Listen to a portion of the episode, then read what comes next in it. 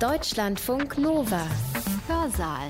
Es begrüßt euch am 7. November Hans-Jürgen Bartsch. Oder wenn ihr uns später im Podcast hört, tja, dann hat sich an diesem Inhalt auch nichts mehr geändert.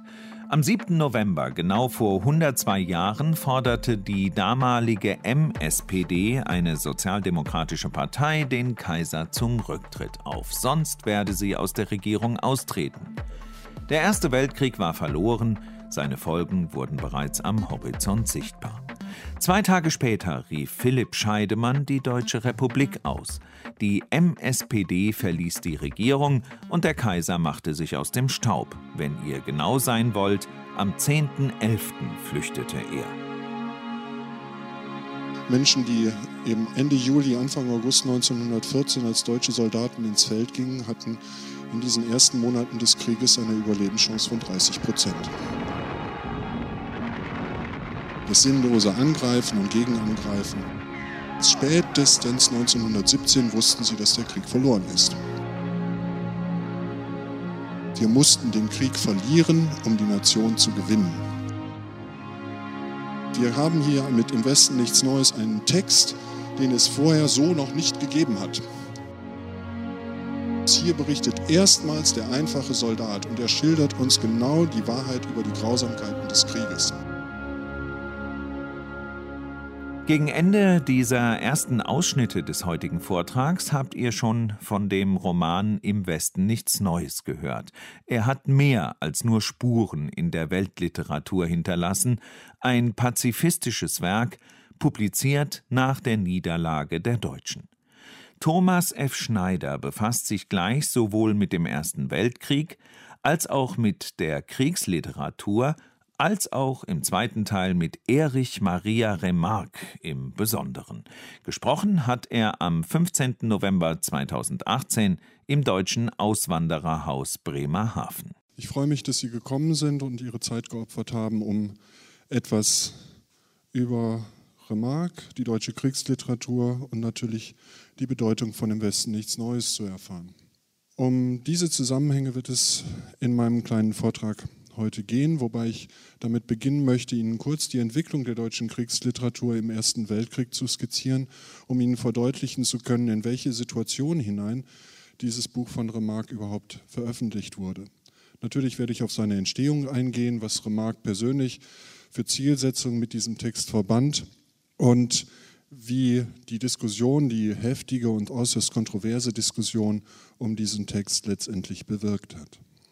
Wenn wir uns zurückversetzen in das Jahr 1914 und generell die ersten Jahrzehnte des 20. Jahrhunderts, ist es wichtig festzuhalten, dass Literatur, die Schrift, das ein Leitmedium gewesen ist. Fotografie spielte nahezu keine Rolle, Film sowieso nicht, Internet gab es nicht, Telefon gab es auch nicht, also die Menschen haben gelesen. Das ist insofern von Bedeutung, weil natürlich alle Auseinandersetzungen um diesen Ersten Weltkrieg oder um alle anderen historischen und politischen Ereignisse sich immer in Schriftform geäußert haben. Das sollte man nicht vergessen. Und natürlich wussten auch die Kriegführenden und die Oberbefehlshaber und das Militär, dass es von außerordentlicher Bedeutung ist, diesen Krieg in diesem Leitmedium Schrift auch zu vermarkten, zu kommentieren, und der Bevölkerung ein entsprechendes Bild zu schaffen. Nur war dieser Krieg ganz anders, bereits in den ersten Monaten dieser Erste Weltkrieg, als man es sich zu Beginn ausgemalt hatte. Im Jahre 1914, vielleicht ist Ihnen das auch schon berichtet worden oder Sie wissen es einfach, Menschen, die eben Ende Juli, Anfang August 1914 als deutsche Soldaten ins Feld gingen, hatten in diesen ersten Monaten des Krieges eine Überlebenschance von 30 Prozent. 60 bis 70 Prozent der Soldaten, die zu Kriegsbeginn ins Feld zogen, zählten dann am Ende des Jahres zu den sogenannten Verlusten. Also sie waren entweder gestorben oder waren verwundet und waren nicht mehr einsatzfähig. Eben aus dem Grund heraus, dass man mit völlig falschen Vorstellungen der Kriegführung in diesen Krieg gegangen war und sich dann auf einmal mit einer völlig anderen Kriegführung konfrontiert gesehen hatte. Das musste verändert werden. Gleichzeitig war dieser Beginn des Ersten Weltkrieges eine Hochzeit der literarischen Verarbeitung. Von Julius Barb, einer der führenden Germanisten seiner Zeit, stammt die berühmte und berüchtigte Äußerung, dass in den ersten Monaten dieses Ersten Weltkrieges buchstäblich Millionen von Gedichten geschrieben worden sind, von denen täglich so ungefähr 10.000 auch tatsächlich gedruckt wurden.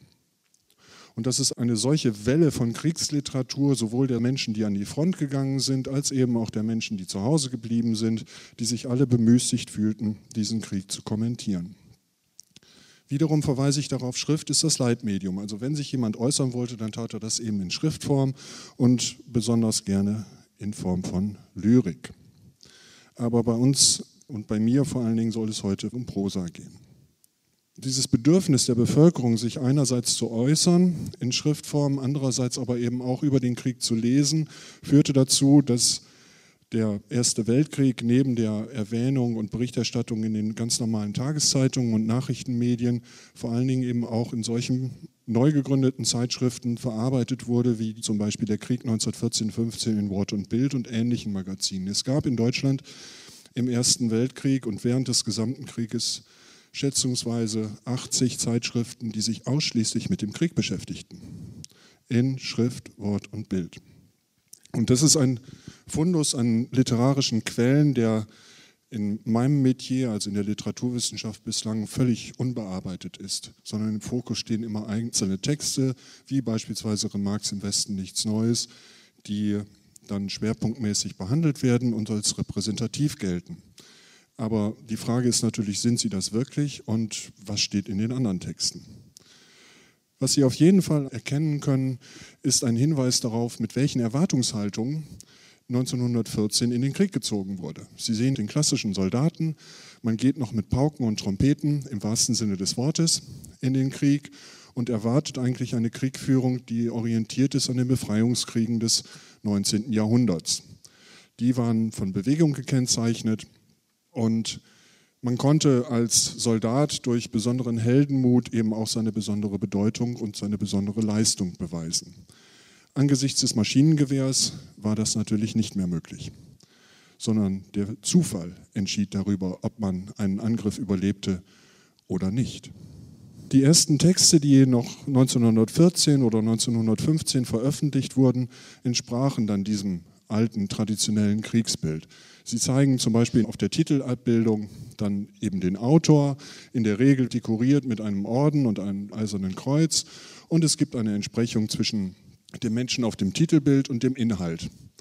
An der Spitze meiner Kompanie, drei Monate Kriegserlebnisse, signalisiert dem Leser, das alles hat auch tatsächlich so stattgefunden. Es ist sozusagen authentisch und der Autor verbürgt mit seiner Präsenz auf dem Umschlag des Buches für die Wahrheit in Anführungszeichen des Dargestellten. Aber mit diesen ungeheuren Verlusten gleich zu Kriegsbeginn geriet genau dieses Bild des Einzelnen, eine militärische oder heroische Leistung erbringenden Soldaten heftig ins Wanken, weil zunehmend die Soldaten eben mit der industrialisierten Kriegführung konfrontiert wurden.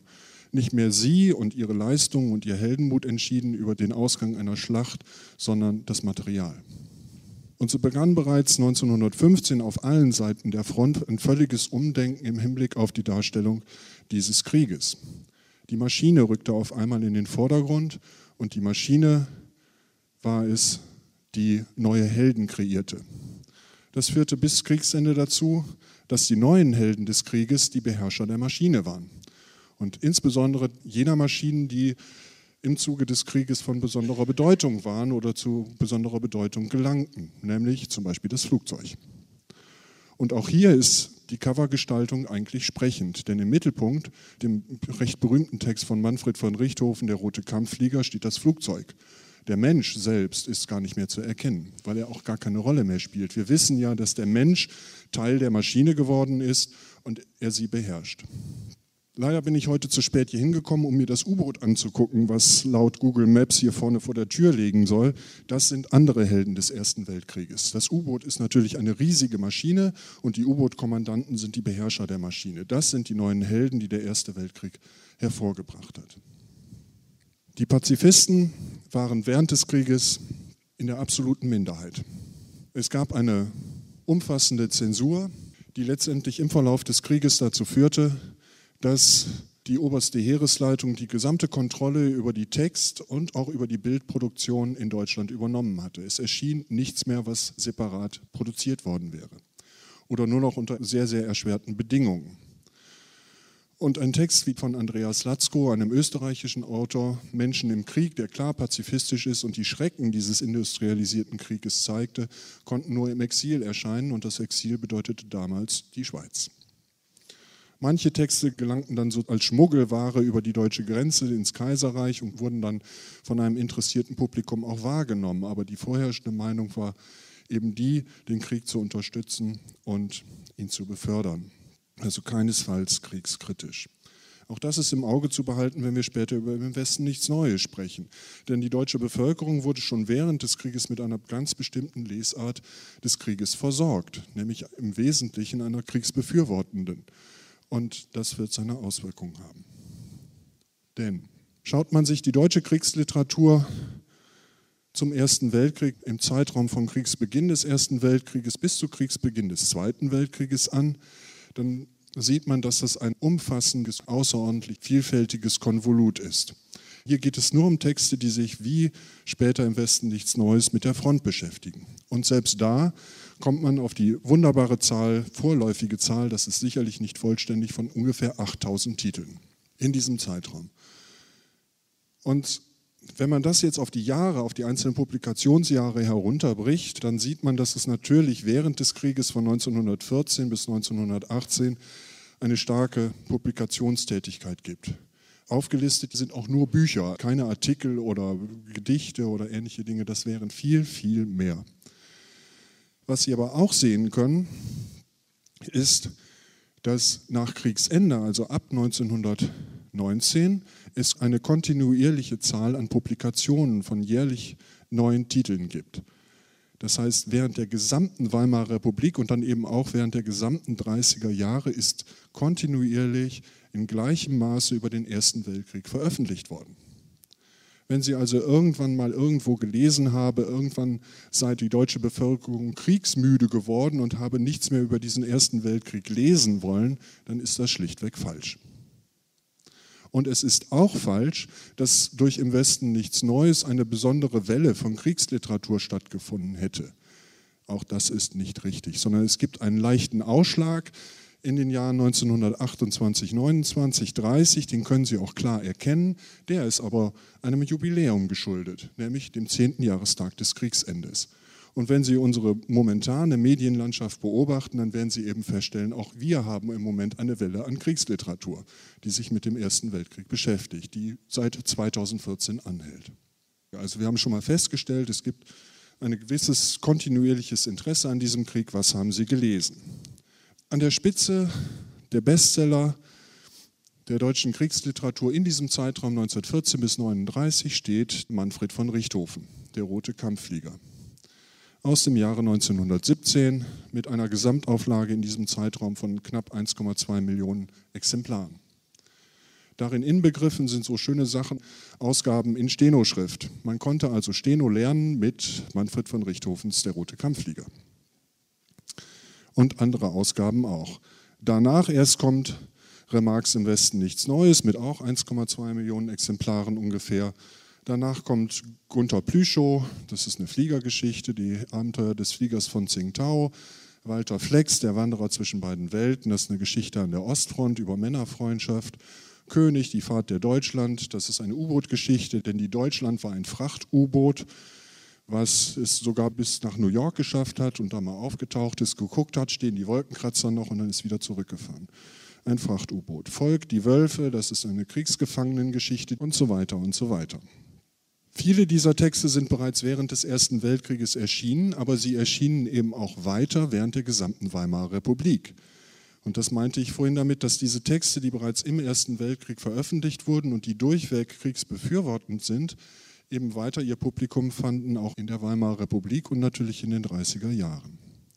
Denn wenn man sich nun die Frage stellt, welche Position diese Bestseller, also die offensichtlich das Interesse des Publikums erreichten, welche Position diese Bestseller zum Krieg einnehmen, dann stellt man fest, dass sie in der überwältigenden Mehrheit kriegsbefürwortend sind. Die pazifistischen Texte, das ist klar, Remarks im Westen nichts Neues und wenn sie dann weiter, weiter runtergehen, dann kommt lange, lange gar nichts. Und ganz unten finden Sie dann Hans Paasche, Fremdenlegionär Kirsch. Hans Paasche war ein bekennender Pazifist, der aufgrund seines Pazifismus dann auch nach Kriegsende von Rechtsradikalen ermordet wurde. Und danach kommt noch Heinrich Wandt, Etappe Gent. Da geht es um das ja, skandalöse Verhalten deutscher Offiziere in eben jener belgischen Stadt Gent während des Weltkrieges. Und das sind die Bestseller des Pazifismus. Hans Paasche, Fremdenlegionär Kirsch, ist in dieser Gegend hier noch bekannt, weil der Bremer Donat Verlag sich sehr um Hans Paasche bemüht hat in den vergangenen Jahrzehnten. Aber Heinrich Wandt, Etappe Gent, kennt, glaube ich, von uns und von Ihnen niemand. Der Rest sind kriegsbefürwortende Texte. Also das Interesse der Bevölkerung, der deutschen Bevölkerung während des Krieges, aber eben auch nach Ende des Krieges lag nicht in der Lektüre von ja, kriegskritischen Texten, sondern ganz im Gegenteil.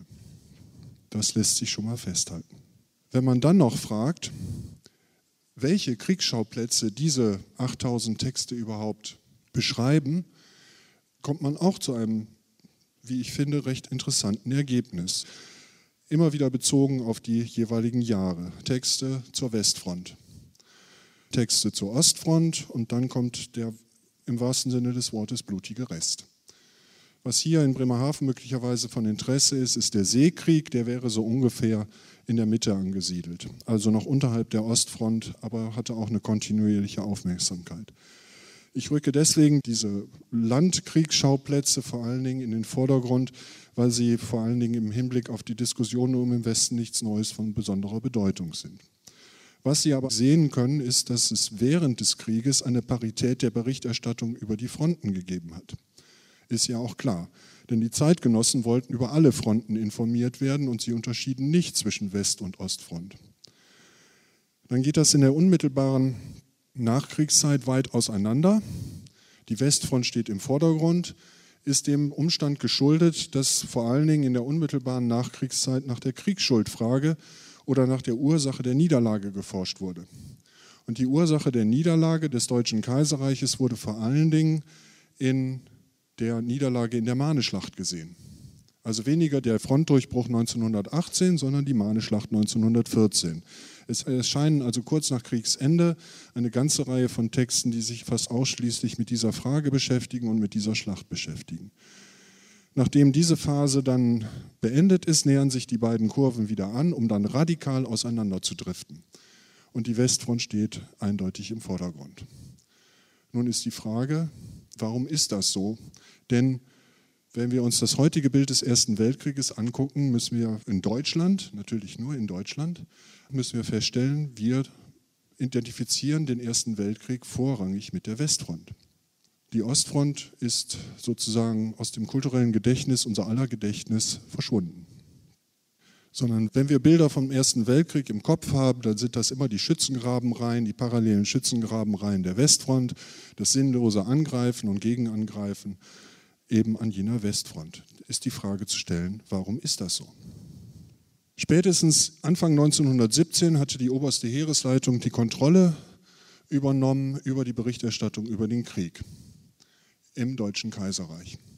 Mit der Einführung entsprechender Institutionen wie dem Kriegspresseamt, der umfassenden Zensur, der Beschränkung von Zugang von Journalisten und anderen Menschen zur Front und schließlich mit der Einrichtung des Bild- und Filmamtes was die Bildberichterstattung über den Ersten Weltkrieg total monopolisierte. Ab 1917 erscheint nichts mehr, was nicht durch die OHL, durch die oberste Heeresleitung abgesegnet ist. Die oberste Heeresleitung war aber durchaus realistisch. Spätestens, spätestens 1917 wussten sie, dass der Krieg verloren ist. Aber man macht sich zu diesem Zeitpunkt dann entscheidend Gedanken darüber, wie sieht dieses Bild des Ersten Weltkrieges dann in der Nachkriegszeit aus und wie muss es dargestellt werden. So beginnt die oberste Heeresleitung zum Beispiel im Jahre 1917 mit dieser Publikationsreihe Der große Krieg in Einzeldarstellungen, wo also aus dem Kontinuum des Schlachtens während des Ersten Weltkrieges Einzelereignisse herausgegriffen werden, die nach Meinung der Herausgeber, also der obersten Heeresleitung, von besonderer Bedeutung waren. Diese Reihe beginnt zu erscheinen 1917 und die letzten Bände erscheinen 1919. Denn die oberste Heeresleitung war trotz des Kriegsendes weiterhin in Kraft und konnte weiterhin solche Aktivitäten unternehmen. Erst mit dem Versailler Vertrag wurde geregelt, dass die oberste Heeresleitung zum 1. Oktober 1919 aufgelöst werden sollte. Dementsprechend stellt die oberste Heeresleitung dann auch ihre Publikationstätigkeit ein. Allerdings wandern zahlreiche Offiziere der obersten Heeresleitung zu diesem Zeitpunkt in das neu gegründete Reichsarchiv in Potsdam und setzen dort ihre Tätigkeit der Vorbereitung des Nachkriegsbildes des Ersten Weltkrieges nahtlos fort. Und diese Herren machen sich dort Gedanken darüber, in dieser Institution Reichsarchiv, die eben die Geschichte des Ersten Weltkrieges nicht nur dokumentieren, sondern eben auch schreiben sollte im Auftrag der Weimarer Republik, also der demokratischen Weimarer Republik, die machen sich darüber Gedanken, wie das denn wohl aussehen könnte, das Nachkriegsbild. Zum Beispiel Herr Soldan, der 1919 ein Memorandum schreibt, die deutsche Geschichtsschreibung, und die Zielsetzung wie folgt formuliert. Es wird die Zeit kommen, in der ganz von selber die Erinnerung hochsteigt an das große Erleben da draußen. Liebevoll und stolz wird der Blick wieder an dem eisernen Kreuzer haften und gerne werden die Gedanken bei dem Schönen und Erhabenen verweilen, das der Krieg reichlich neben dem schneller dem Gedächtnis entschwindenden Schattenseiten geboten hat. Zusammengefasst, wir müssen nur lange genug warten, dann wird diese kurze Phase des Pazifismus vorüber sein und dann werden sich die Menschen wieder für den Krieg begeistern. Und in dem Sinne müssen wir dann vorbereitet sein. Also gibt das Reichsarchiv ab 1919, nachdem diese andere Publikationsreihe Der große Krieg in Einzeldarstellungen eingestellt werden musste, eine neue Reihe heraus, Schlachten des Weltkrieges 1914 bis 18. Dort wird dieses Prinzip dieser anderen Publikationsreihe fortgeführt. Es werden einzelne Schlachten aus dem Kontinuum des Ersten Weltkrieges herausgegriffen, um sie eben hervorzuheben und sozusagen als mythisierte Schlachten ins kulturelle Gedächtnis einzuführen. Und die Entscheidung bei Schlachten des Weltkrieges fällt eindeutig für die Westfront. Die Reihe hat insgesamt 36 Bände. Und von diesen 36 Bänden beschäftigen sich knapp 30 mit der Westfront, vier mit der Ostfront und zwei mit dem Balkan. Dabei gäbe es genug Schlachten an der Ostfront, die nun auch hätten Erwähnung finden können, aber es ist eine klare Identifizierung und Zielsetzung und Entscheidung dafür gewesen, die Westfront in den Vordergrund zu rücken. Denn an der Westfront konnte man das Prinzip des im Felde unbesiegt, was übrigens auch auf die oberste Heeresleitung, namentlich auf Erich Ludendorff zurückzuführen ist, am besten illustrieren. Im Felde unbesiegt meint, die deutschen Streitkräfte oder auch die deutschen Soldaten haben zwar den Krieg verloren, aber sie sind nicht besiegt worden, weil sie einer materiellen Übermacht erlegen sind. Und ihr Sieg besteht darin, dass sie dieser materiellen Überlegenheit getrotzt haben. Deswegen sind sie Helden. Und deswegen ist es auch nach Kriegsende weiterhin möglich, den Krieg positiv zu betrachten, weil das Leiden an der Westfront, das Bestehen im industrialisierten Krieg ist die Voraussetzung für das Bestehen in einem zukünftigen Krieg. Denn dieser zukünftige Krieg wird definitiv auch ein industrialisierter Krieg sein und es wird genau der Fähigkeiten bedürfen, und zwar in der gesamten Bevölkerung, den auch die Soldaten des Ersten Weltkrieges an der Westfront gehabt haben. Das heißt, wir brauchen entsprechende Typen in Führungspositionen. Dementsprechend die Texte. Ich gebe Ihnen nur ein Beispiel aus einem dieser Bände, und zwar ist das der Band 1 dieser Schlachten des Weltkrieges, der natürlich in Verdun angesiedelt sind. Verdun als das beispielhafte Ereignis an der Westfront für den industrialisierten Krieg. Und das wird dann so geschildert. Eine unheimliche Verlassenheit vor Lärm und Chaos, eine nervenzermürbende Zwiesprache mit dem immer wieder zum Sprung ansetzenden wilden Tod, ein ohnmächtiges Ausgeliefertsein an den blöden Zufall, ein Kartenspiel mit dem Teufel, ohne dass man einen Trumpf in der Hand hat. Eine scheußliche Wechselwirkung von Tod und Leben, wenn jäh beim krachenden Einschlag das Leben wollen sich aufbäumt, wenn sinnlos vor starren Augen ein zackiges Eisenstück aus Staub und Krach hervorberstet und den daneben niederschlägt, zerreißt, auslöscht. Das ist nun die Beschreibung des Schreckens, aber sie ist eben nicht pazifistisch gemeint, sondern sie ist gemeint, dass sie stabilisierend ist. Dass jemand das aushält, ist Heldentum. Und diese Helden brauchen wir. Und so wird der Frontsoldat in der Weimarer Republik, in der kriegsbefürwortenden Literatur zum Helden. Er ist die Elite einer zukünftigen Gesellschaft. Aus der Westfront und ausschließlich aus der Westfront und den Frontsoldaten des Ersten Weltkrieges der Westfront ist die Geburtsstunde der Nation, die aber noch erreicht werden muss. Das ist die Argumentationskette der Kriegsbefürworter. Und deswegen kann in so einem Text von Franz Schauwecker als Motto stehen, Franz Schauwecker war ein Nationalsozialist, und in diesem Text Aufbruch der Nation steht als Motto, wir mussten den Krieg verlieren, um die Nation zu gewinnen. Und das wird nur verständlich aus dieser Argumentationskette, die ich gerade versucht habe aufzuzeigen. Somit verstehen sich auch diese ehemaligen Frontkämpfer als Elite, als Führungselite einer zukünftigen Gesellschaft, die nicht die demokratische Gesellschaft sein wird, sondern eine Gesellschaft, die zielstrebig sämtliche Aspekte mit militärischen Grundprinzipien durchdringen wird und in der die Frontsoldaten Führungspositionen übernehmen werden. Die Weimarer Republik ist in diesem Zusammenhang und in dieser Argumentationskette nur ein Wartesaal. Die Ruhe vor dem Sturm, wenn die entsprechenden Frontsoldaten die Führungspositionen übernehmen werden. Und gleichzeitig, auch das ist ein rechtsradikaler Text von Thor Gothe, Sie werden auferstehen, geht es darum, die Legitimation dafür ist das Vermächtnis der Toten. Es geht darum, den Tod und dem Sterben der ungefähr zwei Millionen deutscher Soldaten, die im Ersten Weltkrieg gefallen sind, nachträglich einen Sinn zu verleihen. Denn ansonsten werden sie, wie der Titel hier sagt, auferstehen. Und sie werden auferstehen in dem Sinne, dass sie im Geiste mitmarschieren, wenn die überlebenden Frontkämpfer Führungspositionen übernehmen werden. Das ist die Situation, in die hinein im Westen nichts Neues veröffentlicht wird. Remarque, den jungen Erich Paul Remarque, keinesfalls geboren als Kramer, das ist eine nationalsozialistische Legende. Also Erich Paul Remarque wird als Sohn eines Buchbinders 1916 eingezogen, weil er zu diesem Zeitpunkt 18 Jahre alt ist. Er wird in Osnabrück und in Munsterlager ausgebildet und dann als Schanzsoldat in die Westfront geschickt. Als Schanzsoldat, also als Soldat, der Gräben aushebt, Stacheldraht zieht und repariert und ähnliche nette Aufgaben. Er gehört nicht zur wirklich kämpfenden Truppe. Remarque ist also an der Westfront in Flandern, in der Gegend von Ypern. Und im Sommer 1917 bereiten die britischen Truppen genau in dieser Gegend um den sogenannten Ypernbogen herum eine große Offensive vor, die am 31. Juli 1917 beginnt nach reichlich Artillerievorbereitung. Das ist der Tag, der in Großbritannien zentral im kulturellen Gedächtnis verankert ist. Das ist nämlich der sogenannte Tag von Passchendaele.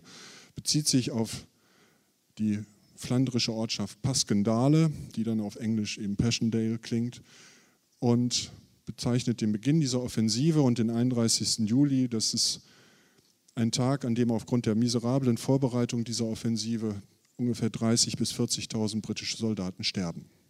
Diese hohe Verlustrate hat diesem Ereignis einen festen Platz im britischen kulturellen Gedächtnis verankert. In der deutschen Militärgeschichtsschreibung heißt dieser Tag schlichtweg Ypern 4, nämlich die vierte Ypernschlacht. Also er spielt in unserem Gedächtnis keine Rolle.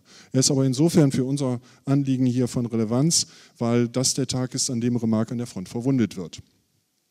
Durch Artilleriefeuer wird er am Bein, am Hals und am, an der Hand durch Granatsplitter verletzt.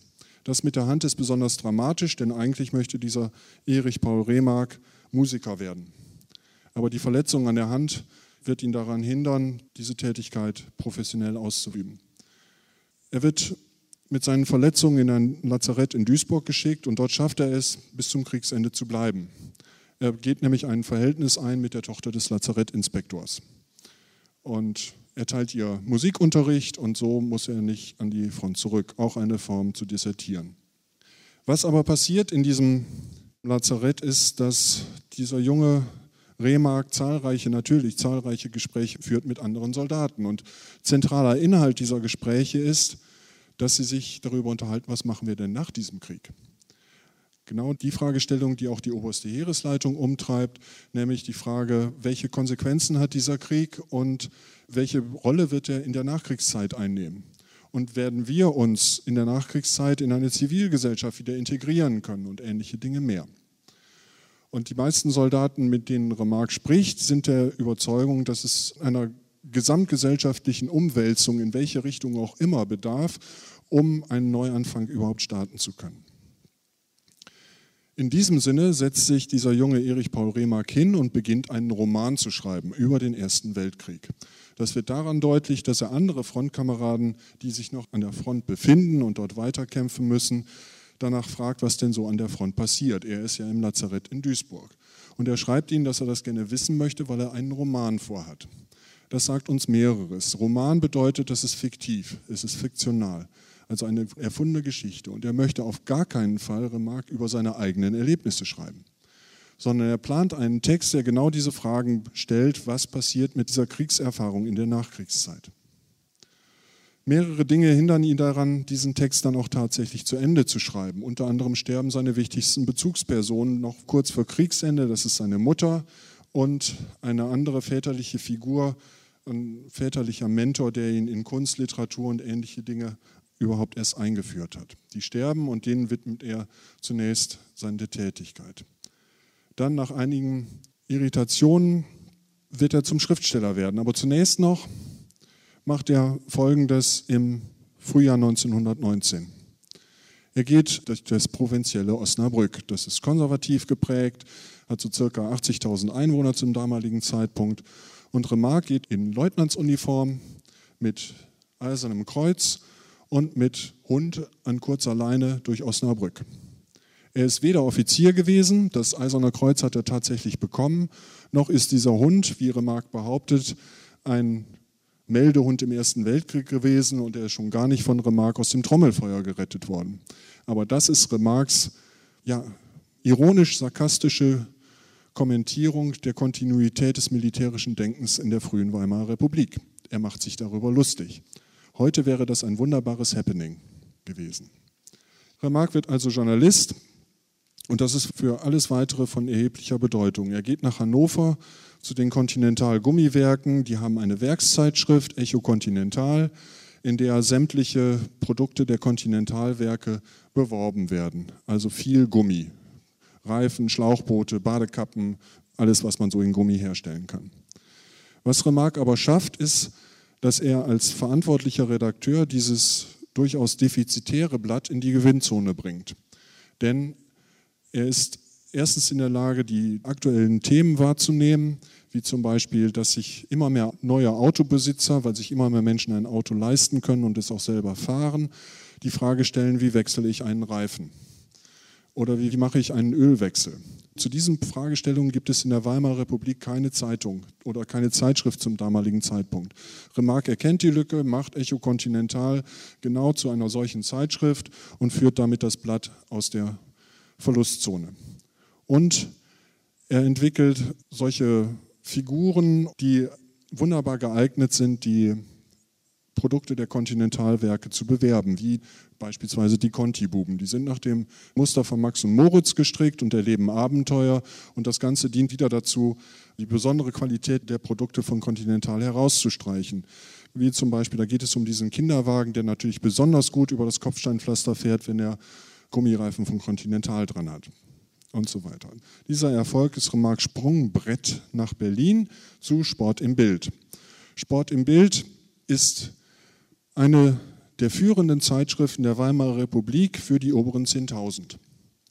Sport im Bild hat mit Sport rein gar nichts zu tun, sondern es geht hervor aus einer Sportzeitschrift, die Ende des 19. Jahrhunderts gegründet worden ist, dann aber vom Scherl Verlag gekauft wurde und dem Hugenberg-Konzern aufgegangen ist. Hugenberg, das ist deutschnational, rechts außen, Hugenberg, Vorsitzender der Deutschnationalen Volkspartei.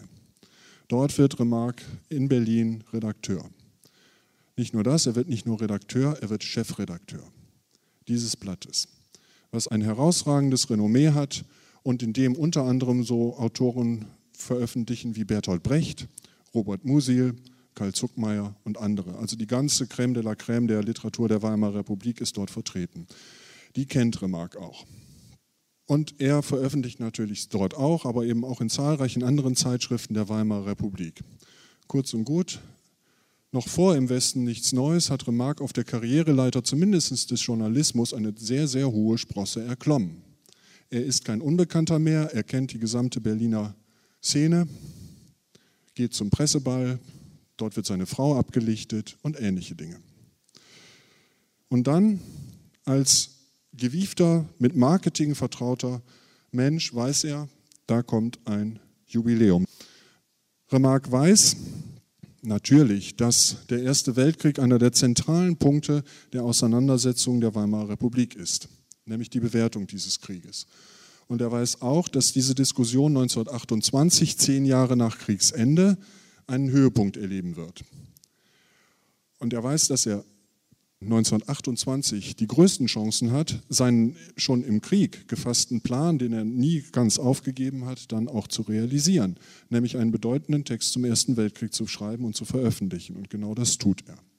Er fängt 1927 an, diesen alten Plan wieder aufzugreifen, um den Text 1928 fertig zu haben.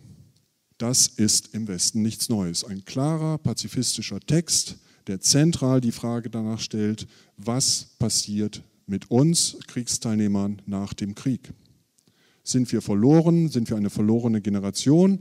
Oder welche Perspektiven haben wir? Und er siedelt das im Ersten Weltkrieg an, weil er den ganzen thematischen Komplex sowieso als eine Trilogie plant.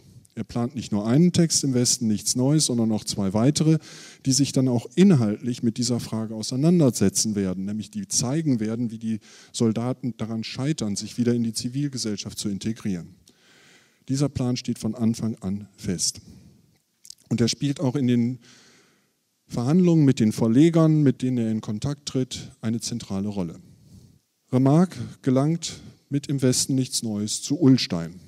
Ulstein ist als Medienkonzern der große Konkurrent oder einer der großen Konkurrenten von Hugenberg. Und um die Ernsthaftigkeit dieses Unternehmens von Remarque nochmal zu verdeutlichen, Remarque weiß, dass er im Westen nichts Neues nie in Sport im Bild oder sonst wo im Hugenberg-Konzern veröffentlichen könnte, weil Hugenberg ist deutsch-national und kriegsbefürwortend. Wenn er also diesen Text fertigstellt, riskiert er seine journalistische Karriere. Und die ist ja wie ich hoffe deutlich machen zu können, nicht eine ganz kleine und unbedeutende, sondern eine auf einer höheren Position. Also Remarque zu Ulstein. Ulstein sagt, ja, das ist ganz prima, dieser Text, aber wenn wir tatsächlich etwas an der Diskussion und am Diskurs um den Ersten Weltkrieg verändern wollen, im Ersten Weltkrieg können wir den Text in der vorliegenden Form nicht gebrauchen. Denn Remarque hat einen Roman geschrieben, ausdrücklich, und damit verdeutlicht, dass es sich nicht um seine eigenen Kriegserlebnisse handelt. Das passt in die gängigen Kriterien für Kriegsliteratur zum damaligen Zeitpunkt nun überhaupt nicht. Also geht Ulstein daran und bespricht mit Remarque, dass Remarque diesen Text im Westen nichts Neues überarbeitet. Und zwar dahingehend, dass er selbst, Remarque, mit seinem Helden, seinem Protagonisten Paul Bäumer identisch sein könnte.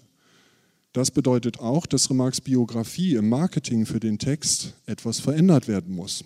Er muss ein bisschen älter gemacht werden, seine journalistische Karriere muss möglichst unter den Tisch fallen und vor allen Dingen seine schriftstellerischen Erfahrungen, die er vor im Westen nichts Neues gemacht hat, spielen keine Rolle mehr. Ulstein bewirbt also diesen Text mit der Information über den Autor, dass Ulstein sagt, Remarque sei kein Schriftsteller von Beruf. Das ist nun glattweg gelogen. Aber es ist notwendig, um zu verdeutlichen, um diesen Text in der Diskussion um den Ersten Weltkrieg überhaupt implementieren zu können. Ein Roman spielt in dieser Diskussion um den Ersten Weltkrieg schlicht und ergreifend keine Rolle, sondern es braucht die Legitimation des Dabeigewesenen, des Augenzeugen, um einen legitimen Kommentar zum Ersten Weltkrieg abzugeben. Und genau das ist die Zielsetzung. Ulstein fährt eine ungeheure, im deutschen Buchmarkt noch nicht dagewesene Marketingkampagne für diesen Text auf. Das geht von der Platzierung des Textes als Vorabdruck in der Vossischen Zeitung, wobei der Vorabdruck genau am 11. November 1928 beginnt. Welche Bedeutung das Datum hat, brauche ich Ihnen nicht zu erklären. Er beginnt genau da und es wird angekündigt mit, wir haben hier mit Im Westen nichts Neues einen Text, den es vorher so noch nicht gegeben hat. Es ist etwas Neues. Hier berichtet erstmals der einfache Soldat und er schildert uns genau die Wahrheit über die Grausamkeiten des Krieges, weil er das alles selber erlebt hat. Und es wird klar eine Zielsetzung definiert. Am Cover der Erstausgabe steht nur im Westen nichts Neues drauf, keineswegs Roman oder ähnliches, sondern es steht was anderes drunter, nämlich Remarques Buch ist das Denkmal unseres unbekannten Soldaten, von allen Toten geschrieben. Das nun wiederum ist ein Allgemeingültigkeitsanspruch, der kaum noch zu toppen ist. Das heißt, im Westen nichts Neues soll die Erinnerung repräsentieren aller, wohlgemerkt aller am Weltkrieg beteiligten deutschen Soldaten. Das ist der Anspruch, den Ulstein damit verbindet. Das ist ein ganz klarer Angriff auf den herrschenden Diskurs. Denn im Westen nichts Neues ist desillusionierend. Es ist klar ein pazifistischer Text, der zur Mehrheitsmeinung werden soll. Und damit setzt man sich bewusst in Konkurrenz zu einem anderen virtuellen Denkmal, was durch die Weimarer Republik geistert, das auch von sich behauptet, er sei der unbekannte Gefreite des Weltkrieges und der daraus seine Legitimation ableitet, zukünftiger Führer der Deutschen zu sein. Und das ist Adolf Hitler. Damit sehen Sie die Pole, in die im Westen nichts Neues eingreift. Es ist keine Diskussion um die literarische Qualität. Wir befinden uns nicht mehr im Feld der literarischen Diskussion, sondern wir befinden uns natürlich im Feld der Diskussion um die Erinnerung und die Bewertung dieses Ersten Weltkrieges, aber vor allen Dingen in der Diskussion um die Befürwortung oder die Gegnerschaft der Weimarer Republik. Die ist unmittelbar damit jetzt verknüpft. Denn Hitler vertritt natürlich die Fraktion, die Weimarer Republik ist eine Übergangsphase, die wir ablösen wollen. Und im Westen nichts Neues vertritt das genaue Gegenteil. Zunächst funktioniert die Strategie von Ullstein grandios. Im Westen nichts Neues wird zum größten Bucherfolg der deutschen Literaturgeschichte bis zum damaligen Zeitpunkt. In einem Monat werden 250.000 Exemplare verkauft. Insgesamt innerhalb eines Jahres eine Million Exemplare. Und man kann mit Fug und Recht davon ausgehen, dass zum damaligen Zeitpunkt diejenigen Deutschen, die lesen konnten, auch im Westen nichts Neues gelesen haben. Dieser Erfolg ist eine ungeheure Gefahr für den herrschenden Diskurs. Denn im Westen nichts Neues ist ja die abweichende Position. Also überlegt sich die Gegenfraktion, die Nationalkonservativen, was können wir denn dagegen tun? Und was sie dagegen tun können, ist die Glaubwürdigkeit des Textes zu erschüttern. Das ist der zentrale Punkt. Deswegen alle Rezensionen, und es gibt etwa so um die 600, 700 Rezensionen dieses Textes in diesem Zeitraum 1929-30, beschäftigen sich alle Rezensionen mit der Frage, schildert im Westen nichts Neues die Wahrheit über den Krieg oder nicht? Deswegen kann man an den Rezensionen, wenn man genau diesen Punkt untersucht, ablesen, wie verändert sich die Befürwortung und Zustimmung zu diesem Text. Als der Vorabdruck beginnt von dem Westen nichts Neues 1928, ist die Zustimmung zum Text und zum Wahrheitsgehalt und damit zum Text insgesamt 100 Prozent. Es erscheinen keine negativen Kritiken. Nach mehr als einem Jahr, nämlich im Frühjahr 1930, erscheinen keine Rezensionen mehr, die sagen, im Westen nichts Neues beinhaltet die Wahrheit über den Krieg. Ein Unterschied ist, ob dann auch noch explizit gesagt wird, nein, im Westen nichts Neues lügt. Zu Anfang des Rezeptionsprozesses gibt es entweder gar keine oder nur sehr wenige Rezeptionszeugnisse, Kritiken, Leserbriefe und ähnliche Dinge, die behaupten, im Westen nichts Neues lügt. Am Ende sagen das alle, 100 Prozent. Damit, können Sie sehen, ist die Strategie von Ulstein klassisch gescheitert. Der Text ist unglaubwürdig geworden. Denn aus dem Stahlhelm, also aus dem Frontkämpferbund heraus, der Rechtskonservativen, wurde genau im Frühjahr 1929 angefangen zu behaupten, Remarque heiße eigentlich Kramer, nämlich Remarque rückwärts gelesen. Das gibt es dann in verschiedenen Varianten, zunächst mit C am Anfang, dann mit K am Anfang und so weiter, bis dann der völkische Beobachter einen Artikel schreibt, man solle mit dem Blödsinn doch endlich aufhören, weil diese Behauptung sei viel zu leicht zu widerlegen anhand der Geburtsurkunde, die sich im Osnabrücker Standesamt befindet, wo eben klar steht Erich Paul Remark. Also es gäbe auch andere Angriffspunkte, man solle nicht so eine Fake News machen. Da haben sich aber selbst die Nationalsozialisten nicht dran gehalten, denn sie haben das über das gesamte sogenannte Dritte Reich weiter behauptet und sogar offizielle Dokumente, die sich auf Remarque beziehen, dort steht Erich Paul Kramer, genannt Remarque und solche Dinge. Und deswegen steht das bis heute in Lexika. Es ist aber eine Propagandalüge, Fake News würden wir heute sagen. Es gibt eine ganze Menge andere Dinge und heute werden solche Ereignisse in der Medienlandschaft als Shitstorm bezeichnet. Aber das, was Remarque zu diesem Zeitpunkt erlebt, dagegen ist ein Shitstorm ein laues Lüftchen.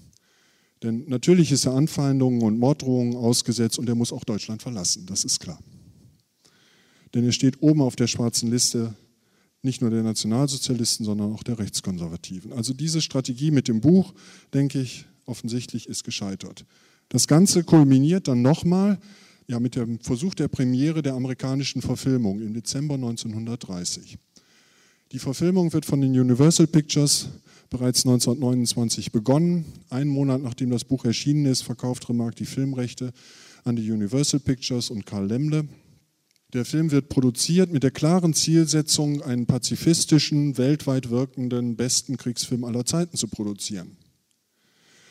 Für den deutschen Markt, der neben dem amerikanischen Markt für die amerikanische Filmwirtschaft der bedeutendste ist weltweit, wird bereits eine deutsche Fassung erstellt, weil man aufgrund der Diskussion um das Buch weiß, es wird Proteste geben. Jetzt soll der Film Anfang Dezember, am 4. Dezember 1930 im Mozartsaal am Berliner Neulendorfplatz Premiere haben. Die erste Vorstellung ist für geladenes Publikum, die zweite Vorstellung für Normalsterbliche wird nach ungefähr zehn Minuten von SA im Publikum gesprengt. Stinkbomben, weiße Mäuse, wobei ich bis heute nicht weiß, was die weißen Mäuse da sollen, aber sie sind belegt. Stinkbomben und weiße Mäuse und Zwischenrufe und ähnliche Dinge sprengen die Vorstellung. Und der Film ist aber vorher durch die Zensurbehörde, die sogenannte Filmoberprüfstelle, für die öffentliche Vorführung freigegeben worden. In den folgenden Tagen organisiert Josef Goebbels, der damals als sogenannter Gauleiter der NSDAP für Berlin tätig war, Proteste vor dem Kino in Berlin. Und zwar keine gewalttätigen Proteste sondern die Proteste umfassen zwar mehrere tausend Menschen, aber sie sind nicht gewalttätig, außer dass die Menschen, die tatsächlich sich noch trauen, in diesen Film hineingehen zu wollen, ein bisschen drangsaliert werden dahingehend, wie kannst du es wagen, in diesen Film zu gehen, der doch das Ansehen des deutschen Frontsoldaten so beschmutzt. Dann, die Proteste halten an, tritt auf Antrag des Landes Braunschweig, wenn ich mich recht entsinne, in dem die NSDAP mit in der Regierung sitzt, diese Filmoberprüfstelle nochmal zusammen und verbietet den Film. Wegen auf einmal Gefährdung des deutschen Ansehens im Ausland. Weil der Film das deutsche Ansehen im Ausland gefährdet, muss er konsequent im Inland verboten werden. Also der Film wird verboten, Aufführungen werden untersagt und auch die Demonstrationen werden verboten. Das wiederum ist ein klarer Sieg der Nationalsozialisten. Und das feiert Josef Goebbels am nächsten Tag in seinem Hausblatt Der Angriff folgendermaßen. Sein Artikel mit dem schönen Titel In die Knie gezwungen beginnt mit Ein Briefwechsel. Sehr geehrter Herr Dr. Goebbels, wenn Sie es nicht fertigbringen, den Schmachfilm im Westen nichts Neues abzusetzen, imponiert mir der ganze Nationalsozialismus nicht mehr. Hochachtungsvoll I.H. eine Frontschwester. Sehr verehrte Frau H. wir haben es fertiggebracht, Dr. G. Das ist insofern bemerkenswert, als Goebbels hier das Wohl und Wehe und die Glaubwürdigkeit des Nationalsozialismus mit dieser Attacke gegen den Film verknüpft. Und dann geht der Artikel weiter, indem er Goebbels sagt, also wir haben es jetzt geschafft, die Demokratie, so nennt er das natürlich nicht, aber wir haben es geschafft, dass die Demokratie und die demokratischen Institutionen vor unseren Aktionen einknicken. Wir können es also mit legalen Mitteln schaffen, die Demokratie dazu zu bewegen, sich selbst abzuschaffen. Und genau diese Strategie werden wir weiterverfolgen, bis wir die Macht in Händen halten. Und genauso ist es ja, wie wir alle wissen, gekommen. Und dementsprechend ist im Westen nichts Neues der Testfall dafür. Und hat letztendlich auch darüber entschieden. Was daraus folgt, ist, dass sich die Position, die sowieso schon in der Weimarer Republik in der Mehrheitsposition gewesen ist, und die Mehrheitsmeinung geblieben ist, sich auch über die 30er Jahre hinweg verstetigt hat. Die Westfront steht im Vordergrund. Solche Orte wie Verdun stehen in unserem kulturellen Gedächtnis im Vordergrund. Und ich denke, das ist bemerkenswert und man sollte darüber nachdenken. Die Folgen für Remarque selbst waren einerseits durchaus positiv, andererseits höchst dramatisch. Positiv in dem Sinne, dass Erich Maria Remarque mit im Westen nichts Neues zu einem Weltautor geworden ist, der er heute ist. Er ist kein deutscher Autor, er ist ein Weltautor.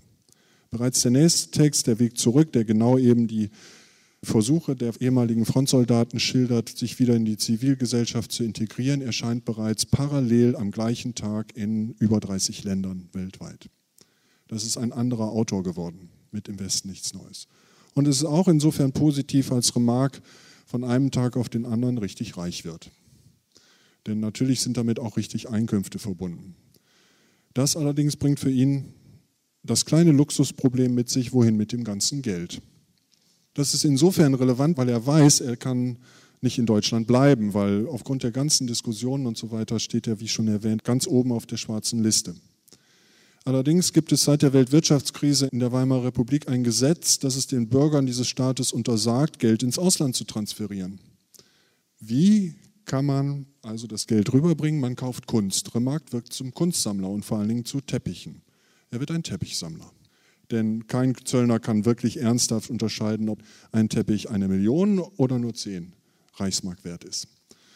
Und genau das schafft Remarque. Er geht in die Schweiz, kauft sich dort eine kleine Immobilie, und wird Deutschland verlassen. Das Ganze, diese illegalen Transfers bleiben nicht unentdeckt und er wird wegen Devisenvergehens von einem Berliner Gericht angeklagt und sitzt also das ganze Jahr 1932 in der Schweiz und kann nicht zurück nach Deutschland und will es dann wahrscheinlich auch gar nicht, weil er natürlich befürchten muss, an der Grenze verhaftet zu werden. Und dann wäre es ihm ergangen wie Karl von Ossietzky, nämlich die Machtergreifung im Gefängnis hätte er erlebt und wäre dann auch wohl daran gestorben. Denn im Mai 1933 ist dieses Haus Remarques in der Schweiz ein Ort, wo Remarque illegal Flüchtlinge aus dem nunmehr nationalsozialistischen Deutschland unterbringt. Zum Teil Menschen, die er gar nicht kennt, denen er aber beim illegalen Grenzübertritt geholfen hat und ähnliche Dinge. Einer davon ist der jüdische Journalist Felix Manuel Mendelssohn und der kommt Anfang Mai 1933 in der Nähe dieses Hauses ums Leben unter bis heute ungeklärten Umständen. Über dieses Ereignis schreibt Thomas Mann, der sich in der Nähe ebenfalls in der Schweiz befindet, in sein Tagebuch. Der Mord an dem jungen Felix Manuel Mendelssohn, den man wahrscheinlich für Remarque gehalten. Das heißt, ein Attentat auf Remarque, wo die Personen verwechselt worden sind. Das ist nicht ganz aus der Luft gegriffen. Und ähnliches. Remarque wird natürlich zum konsequenten Gegner des Nationalsozialismus, aber eben auch zum konsequenten Gegner jeglicher Intoleranz. Und das, was er zukünftig in seinen Werken, die international außerordentlich erfolgreich sind, vertreten wird, ist ein eben konsequenter Individualismus, Humanismus und Kriegsgegnerschaft. Diese Themen sind so anschlussfähig, dass Remarque heute in einigen Ländern dieser Welt den Status eines der bedeutendsten Autoren der Weltliteratur insgesamt genießt. Wenn Sie zum Beispiel jemanden aus Russland fragen nach Remarque, wird er natürlich Remarque gelesen haben. Und er wird Ihnen aber auch sagen, dass Remarque mit Goethe und Schiller und Dostoevsky in eine Linie gehört. Das ist überhaupt nicht der Status, den Remarque in Deutschland hat, aber Deutschland ist eben nur ein Rezeptionsraum von vielen. Und Remarques Credo, und das kennzeichnet vielleicht auch die Anschlussfähigkeit seiner Texte. Die Menschen müssen sehen und hören, was Einzelnen geschieht, weil ihre Vorstellungskraft den allgemeinen Fakten nicht gerecht wird. Sie kann nicht zählen. Eine Katastrophe fordert fünf Millionen Opfer und das bedeutet nichts. Die Zahl ist leer. Aber wenn ich Ihnen einen einzigen Menschen in seiner Vollkommenheit zeige, sein Vertrauen, seine Hoffnungen und seine Schwierigkeiten und Ihnen dann zeige, wie er stirbt, ist das für immer in Ihr Gedächtnis eingeschrieben. Es ist ja immer noch Krieg. Der Erste Weltkrieg, Erich Maria Remarque und die deutsche Kriegsliteratur. Der Privatdozent Thomas F. Schneider von der Universität Osnabrück sprach über Erich Maria Remarque und sein Werk der Weltliteratur im Westen nichts Neues, dem Antikriegsroman schlechthin. Deutschlandfunk Nova Hörsaal. Samstag und Sonntag um 18 Uhr. Mehr auf deutschlandfunknova.de.